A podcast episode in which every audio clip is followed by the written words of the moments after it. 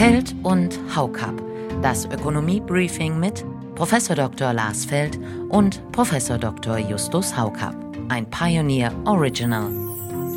Ich finde, dass diese Diskussion um den Inflation Reduction Act und die jüngste Reaktion, die von Frau von der Leyen angekündigt worden ist, hysterisch ist. Ich sehe das auch als eine sehr gefährliche Tendenz, die sich da jetzt entwickelt. Im Grunde steigt die Europäische Kommission ja voll in den Subventionswettlauf. Wir wissen, dass es zu einer Katastrophe wird. Ja, da wird Geld verbrannt. Wir kommen jetzt doch mehr zu Staat, Bürokratie und Planwirtschaft. Also es ist schon unglaublich, dass die tatsächlich in Brüssel oder Berlin oder Paris meinen, die könnten planen. Die glauben das doch offensichtlich, dass das geht. Das ist einfach äh, lächerlich. Auch wenn das eine ökonomische Theorie ist, dass das Geld angeblich vom Himmel fällt. Ja, das ist immer noch eine Minderheitenmeinung. Soll mir keiner sagen, das Geld falle vom Himmel. Also das ist nicht nur eine Minderheitenmeinung, das ist Voodoo. Ja, Sie hören es schon, heute wird es emotional in vielfacher Hinsicht. Soweit der erste Einblick in die heutige Ausgabe, die nicht nur eine breite Palette an Themen, sondern auch an Emotionen abdeckt, aber wir fangen gelassen an. Zunächst jedoch herzlich willkommen zu dieser exklusiven Podcast-Reihe von The Pioneer. Ich bin Josie Müller, die Redakteurin in Berlin. Zugeschaltet sind aus Düsseldorf Justus Haukap und aus Freiburg Lars Feld. Guten Morgen. Ja, einen wunderschönen guten Morgen, liebe Hörerinnen und Hörer, liebe Frau Müller, lieber Justus. Äh, ich hoffe, alle sind wohl auf. Wir freuen uns heute wieder miteinander über die wirtschaftliche Entwicklung zu diskutieren und ja, freuen uns über Ihre Reaktionen, liebe Hörerinnen und Hörer. Und ich hoffe, dass Sie einen guten Tag haben, nachdem wir fertig sind. Ja, auch von meiner Seite herzlich willkommen, liebe Hörerinnen und Hörer. Wir diskutieren das wirtschaftliche Geschehen der jüngeren Vergangenheit und hoffen, Sie etwas inspirieren zu können. Schnell der Blick auf die heutigen Themen. Wir sprechen diesmal über die weiter steigenden Zinsen, das schrumpfende Wirtschaftswachstum, emotionsstimulierende Subventionsprogramme, zuckerzentrierte Wettbewerbsvergehen und erstklassigen Fußball. Das wird eine große wilde Reise. Sind Sie bereit? Absolut. Was wollen Sie zuerst hören? Reden wir zuerst über die Zinsen vielleicht, oder? Ja, genau, wir fangen mit den Zinsen an. Ja, klar. Ja, also ähm, wenn noch nicht alles wächst, äh, die Zinsen steigen. Es war die Woche der Notenbanken. Wie erwartet hat die EZB den Leitzins um 0,5 Prozentpunkte auf jetzt 3 Prozent angehoben. Die Bank of England hat eine Erhöhung um ebenfalls 50 Basispunkte auf jetzt 4 Prozent beschlossen und die US-Notenbank Fed bremst bereits etwas 25 Basispunkte. Damit liegt die Zinsspanne dort jetzt bei 4,5 bis 4,75 Prozent. Herr Feld, was ist Ihre Prognose für den weiteren Verlauf, wenn Sie auf all das blicken? Ja, also wenn wir uns jetzt äh, die Situation anschauen, die Notenbanken erhöhen ihre Zinsen weiter und zwar deswegen, weil der Inflationsprozess noch nicht wirklich zu einem Stillstand gekommen ist. Also der Peak war im Oktober vergangenen Jahres. Aber das hat natürlich sehr, sehr stark mit der Energiepreisentwicklung des vergangenen Jahres zu tun. Äh, es hat zum Teil auch mit regulatorischen Maßnahmen zu tun. Das ist in manchen EU-Ländern wirklich eine krude Preisregulierung, also ein Höchstpreis, der festgelegt wird. In anderen europäischen Ländern, bei uns zum Beispiel, sind es Subventionen oder Transfers, die gezahlt werden. Und auch diese pauschale Gashilfe aus dem Dezember vergangenen Jahres ist von den Statistikern als inflationsmindernd gerechnet worden. Energiepreise sind sowieso hochvolatil. Das sieht man ja bei den Ölpreisen schon seit Jahren besonders gut. Wir haben äh, auch bei Nahrungsmitteln eine gewisse Volatilität. Wenn man diese hochvolatilen Preise wegnimmt, landet man bei der Kerninflation. Und die ist ähm, nicht gesunken. Die ist vom November auf den Dezember angestiegen, ist im Januar jetzt noch weiterhin so hoch wie im Dezember. Das heißt, da gibt es keine Entspannung. Die Preise sind in der Bandbreite der Güter und Dienstleistungen angekommen. Und von daher ist es absolut richtig, dass die EZB die Zinsen weiter erhöht. In den USA sieht es ein bisschen besser aus, was die Inflation anbetrifft. Die könnten also schon klarer über den Peak hinaus sein, aber da ist die Fed auch noch vorsichtig, erhöht die Zinsen jetzt lieber weiter um 25 Basispunkte, um dann zu sehen, ob das schon wirklich dann ein nachhaltiger Rückgang auch bei der Kerninflation wird.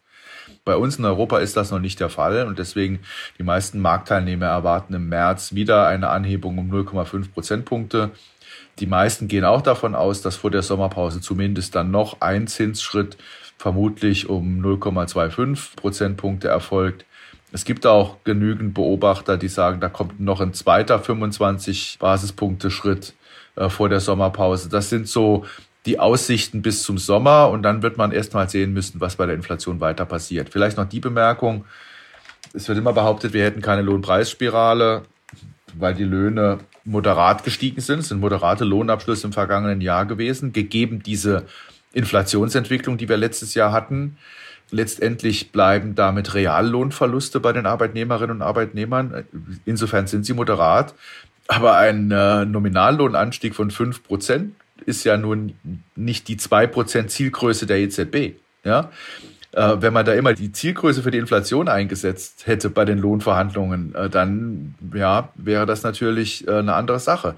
Fünf Prozent höhere Nominallöhne heißt eben auch fünf Prozent höhere Arbeitskosten. Und die Unternehmen werden versuchen, das in den Preisen weiterzugeben. Das heißt, wir haben Zweitrundeneffekte jetzt schon.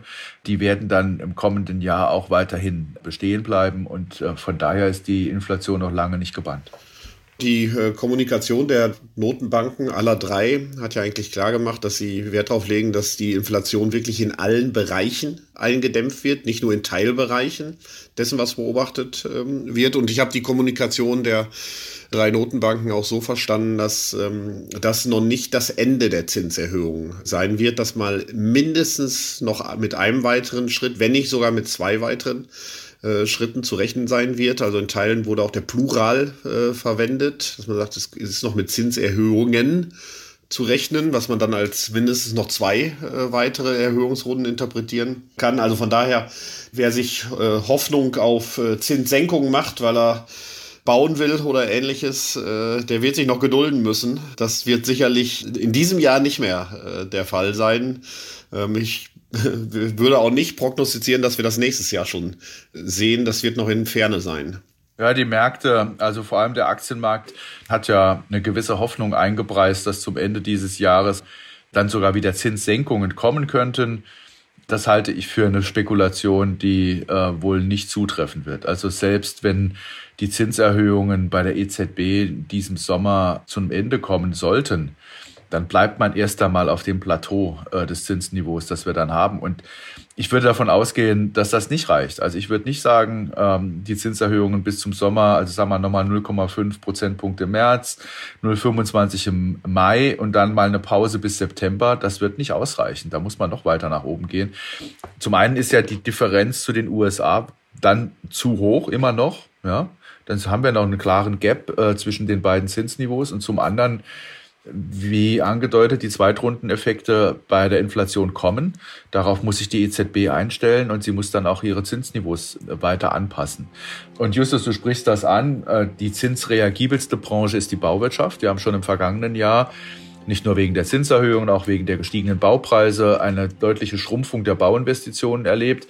Äh, das äh, kann uns dieses Jahr wieder blühen. Für die Immobilienwirtschaft sieht es im Moment nicht ganz so rosig aus. Soweit der Vorgeschmack, diesmal eine sehr breite Palette an Themen und Emotionen. Sie sollten wirklich die komplette Folge hören. In ganzer Länge bekommen Sie diese Ausgabe und all unserer anderen Podcast-Reihen, Newsletter und Artikel als Teil unserer Pionierfamilie. Alle Informationen dazu finden Sie auf thepioneer.de. Also, liebe Hörerinnen und Hörer, wir wünschen Ihnen einen schönen Sonntag, eine schöne Woche und äh, beobachten Sie die Berlin-Wahl genau. Also, wenn es schon keine OSZE-Beobachter aus Kasachstan gibt, dann schauen Sie mal bitte ein bisschen genauer hin. Und äh, wir hören uns in 14 Tagen wieder. Bis dahin, alles Gute. Okay, tschüss, alles Gute, eine vergnügliche Woche, äh, viel Erfolg und bis demnächst. Feld und Haukap, das Ökonomie-Briefing mit Professor Dr. Lars Feld und Professor Dr. Justus Haukapp. Ein Pioneer Original.